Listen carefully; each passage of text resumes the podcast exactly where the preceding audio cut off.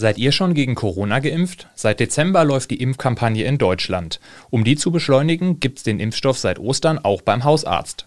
Aber wie funktioniert das überhaupt und wie wird das Angebot in den hessischen Arztpraxen bisher angenommen? Darüber sprechen wir heute in einer neuen Folge von Station 64, dem Echo-Podcast für Darmstadt und Südhessen.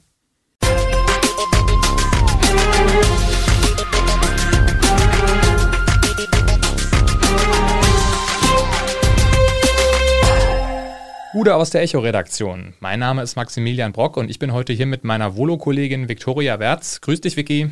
Hi, Maxi. Ja, wir sind jetzt beide hier in der Redaktion mit gebührendem Sicherheitsabstand natürlich in unserem Podcast-Studio. Ansonsten ist aber ziemlich leer hier auf den Gängen in der Berliner Allee. Tja, die Corona-Zahlen steigen leider wieder. Wegen der dritten Infektionswelle gelten jetzt strengere Regeln. Aber es gibt Hoffnung, dass bald wieder mehr Normalität herrscht. Ja, denn seit einigen Monaten gibt es jetzt verschiedene Impfstoffe gegen das Virus und seit kurzem dürfen jetzt auch die Hausärzte impfen. Bisher gibt es nur noch nicht so viele Impfdosen für die Ärzte, dafür aber lange Wartelisten in den Praxen. Ich habe mal ein paar Zahlen rausgesucht. In Deutschland wurden bis Mitte April rund 16,7 Millionen Menschen zum ersten Mal geimpft. Daran haben aber vor allem die Impfzentren einen großen Anteil. Aber was denkst du, Maxi? Wie viele Menschen haben in Hessen die erste Impfung erhalten? Boah, 16 Millionen in Deutschland. Wir haben 16 Bundesländer, also sage ich einfach mal eine Million. Da liegst du sogar ganz nah dran. Laut dem Robert Koch Institut sind bisher 1,15 Millionen Menschen mindestens einmal geimpft worden. Beschleunigt wird die Impfkampagne jetzt dadurch, dass auch die Hausärzte mitimpfen können.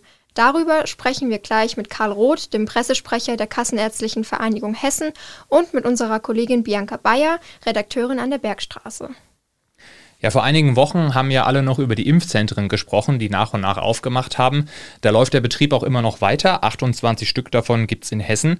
Aber jetzt kommen halt eben auch noch die Hausärzte mit ins Boot. Die bekommen seitdem viele Anfragen, haben aber noch lange nicht so viel Impfstoff zur Verfügung. Woran liegt das? Wir fragen mal nach bei Karl Roth, dem Sprecher von der Kassenärztlichen Vereinigung in Hessen. Herr Roth, wie läuft das denn überhaupt mit der Bestellung und der Verteilung des Impfstoffs an die Arztpraxen so organisatorisch ab? Die Bestellung ist ein etablierter Prozess, also das läuft so wie sonst auch üblich. Das heißt, Arztpraxen bestellen bei ihren Apotheken und dann läuft die Zuteilung über ähm, den Bund, der Impfstoffe zur Verfügung stellt, den an die Pharma-Großhändler weitergibt und dann eben die Vorortapotheken bedient. Das ist also ein Prozess, der gelernt ist, der wöchentlich ähm, passiert und Impfstoffmenge und Impfstofftyp richten sich noch nach Verfügbarkeit. Das soll sich aber und wird sich hoffentlich bald auch ändern. Welche Erfahrungen haben Sie mit diesem System bei der Verteilung der Corona-Impfstoffe bisher gemacht? Es gibt bisher eigentlich keine großartigen Rückmeldungen, dass Dinge nicht funktionieren. Es gab ja Bedenken, dass gerade das Thema der Logistik, ähm, Tiefkühlung ähm, zum Beispiel des BioNTech-Impfstoffes die Praxen vor große Probleme stellen würde. Das nehmen wir so nicht wahr. Der äh, Impfstoff wird angeliefert, ist aufgetaut und ist dann ähm, 120 Stunden, also fünf Tage verimpfbar. Ähm, der AstraZeneca-Impfstoff, der demnächst ja auch in den Praxen verimpft werden soll, ähm, der ähm, ist dann noch äh, einfacher handhabbar in den Praxen. Wie war denn die Rückmeldung aus den hessischen Arztpraxen?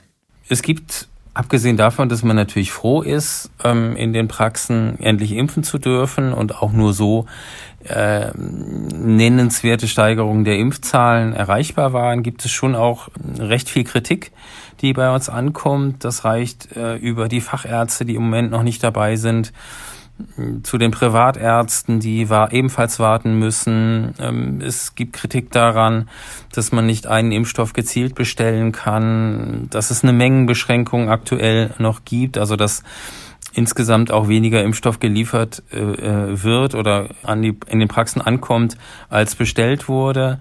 Mm, man hat auch das Gefühl, dass man so zur AstraZeneca-Resterampe in den Praxen gemacht wird. Das sind die Dinge, die da bei uns anlanden und die natürlich ähm, auch kritisch sind. Vielen Dank, Herr Roth, für die Erklärungen. Ja, Vicky, insbesondere das Thema AstraZeneca beschäftigt ja derzeit viele Menschen. Einige sind misstrauisch wegen möglicher Nebenwirkungen. Auch in den Hausarztpraxen ist das ein Problem. Einige Ärzte sagen aber auch, dass die Infos zur Impfstoffbestellung verwirrend gewesen waren. Dabei ist das ganze Verfahren rund um die Bestellungen eigentlich routiniert, wie bei anderen Arzneimitteln auch, die die Apotheken von den Großhändlern beziehen, wie wir ja auch gerade gehört haben. Mit der Logistik und den Impfungen selbst gibt es in den Hausarztpraxen also keine nennenswerte Probleme, hat ja auch Herr Roth gerade gesagt. Aber viele Ärzte bekommen eben weniger Impfdosen, als sie bestellt haben. Und das sind meistens schon nur so wenige, dass sie in ein oder zwei Tagen schon verimpft sind. Wenn dann noch weniger ankommt, als schon bestellt ist, dann ist es natürlich problematisch für die Organisation in den Praxen und sorgt auch bei den Patienten für Unmut. Wie es bei den Hausärzten tatsächlich aussieht, darüber sprechen wir mit unserer Kollegin Bianca Bayer. Sie ist jetzt Redakteurin beim Bergstreßer Echo und hat mit verschiedenen Ärzten über das Thema gesprochen. Aber zuerst, Bianca, wie kann es überhaupt sein, dass du jetzt hier als Expertin stehst und nun die Fragen beantwortest und nicht stellst? Ja, hallo Viktoria, hallo Maxi. Äh, das ist natürlich eine berechtigte Frage. ja, nach zwei Jahren ist eben mein Volontariat auch fertig gewesen und jetzt bin ich angestellt beim Echo und arbeite beim Bergstresser Echo. Okay, dann kommen wir mal zum Thema. Du hast dich ja mit den Hausärzten und dem Impfstaat äh, im Kreis Bergstraße beschäftigt. Warum lassen sich die Leute überhaupt beim Hausarzt impfen? Dafür gibt es natürlich verschiedene Gründe. Ähm, zum einen Leute, die sich sowieso impfen lassen wollen, denen es dann letzten Endes egal ist, ob das beim Hausarzt ist oder eben im Impfzentrum, in unserem Fall in Bensheim, die einfach froh sind und da, wo sie zuerst einen Termin kriegen, da gehen sie hin, dann ist es natürlich auch eine Vertrauenssache. Den Hausarzt, den kennt man schon, teilweise, weiß ich nicht, vielleicht 20, 30 Jahre sogar.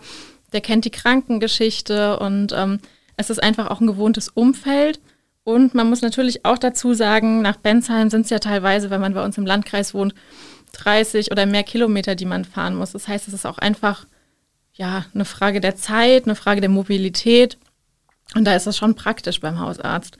Und ähm, ja, dass es nachgefragt wird, das sieht man auch ziemlich deutlich. Äh, ein Arzt hat mir erzählt aus Lampertheim, der 400 Leute auf seiner Warteliste hat. Oh, das, ist, das sind natürlich ganz schön viele, ganz schön viele Patienten. Kommen wir dann auch schon gleich dazu, wie ist denn überhaupt die Stimmung bei den Hausärzten und auch bei den Patienten? Die Stimmung ist sehr gemischt. Zum einen ist so die, die Grundhaltung, es geht jetzt endlich los oder es ging jetzt los. Aber die Betonung liegt dann da eben auf endlich. Die hätten schon einfach sehr gerne viel früher angefangen zu impfen, weil ja, die Hausärzte natürlich da einfach unterstützen können und das einfach ein wichtiger Schritt ist, um diese Pandemie dann zu bekämpfen oder einzudämmen. Äh, wir haben ja jetzt auch schon gerade von Herrn Roth gehört, wie die Impfung organisiert wird. Aber gibt es vielleicht auch von den Hausärzten Kritik an diesem System? Kritik gab es insofern, dass ähm, teilweise zu wenig Impfstoff da war.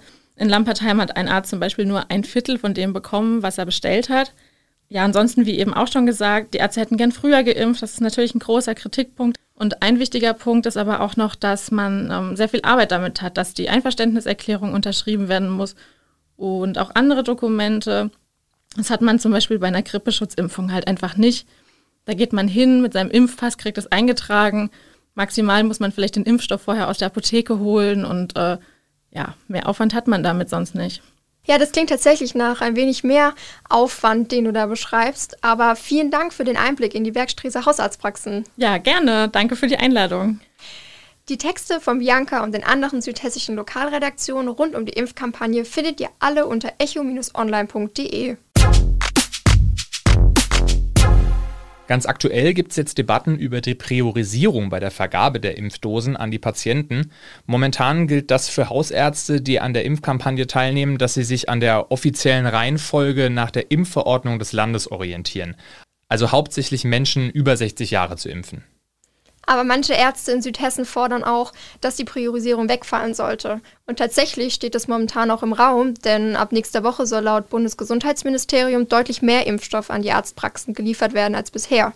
Deswegen rechnet Andreas Gassen, Vorsitzender der Kassenärztlichen Bundesvereinigung, auch damit, dass im März auch die Priorisierungsvorschriften sukzessiv fallen könnten. Er spricht davon, dass von dann an jeder Erwachsene eine Impfung erhalten kann. Momentan gibt es Kritik am derzeitigen Verfahren auch daran, dass Privatärzte bei den Corona-Schutzimpfungen vorerst noch außen vor bleiben. Allerdings wurden bislang auch niedergelassene Fach- und Kinderärzte oder Betriebsärzte noch nicht mit dem Impfstoff versorgt. Immerhin die Betriebsärzte sollen dann auch im Juni loslegen können.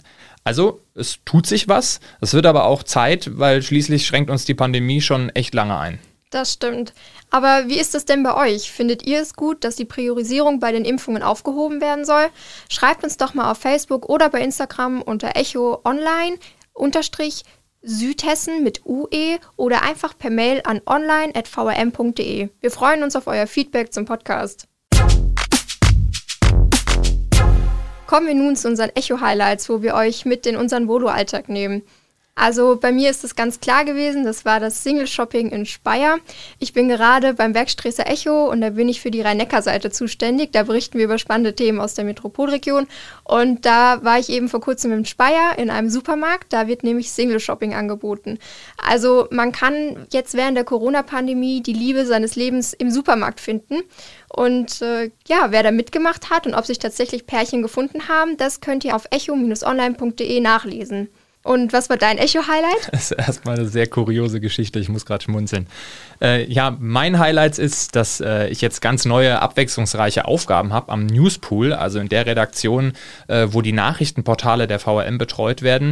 Und da habe ich mit ganz vielen verschiedenen Themen aus der ganzen Region Südhessen und aus dem Rhein-Main-Gebiet zu tun. Und ähm, de, diese Themen gilt es dann für die Leserinnen und Leser eben digital aufzubereiten. Das macht echt Spaß, auch wenn ich mich noch ganz schön an die Früh- und Spätschichten gewöhnen muss. Das war's dann auch wieder mit unserer aktuellen Folge von Station 64. In zwei Wochen sind hier Katrin und Lars für euch am Mikrofon. Wir sagen Tschüss und bleibt gesund. Tschüss. Das war die heutige Ausgabe von Station 64. Der Echo-Podcast aus Darmstadt liefert einen Rückblick auf die wichtigsten Nachrichten für Südhessen und den spannendsten und kuriosesten Themen aus dem Postleitzahlengebiet 64. Ihr wollt noch mehr spannende Geschichten, Reportagen und News aus eurer Region? Dann probiert doch einfach mal unser Plus-Angebot aus.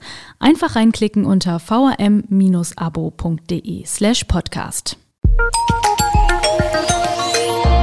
Ein Angebot der VRM.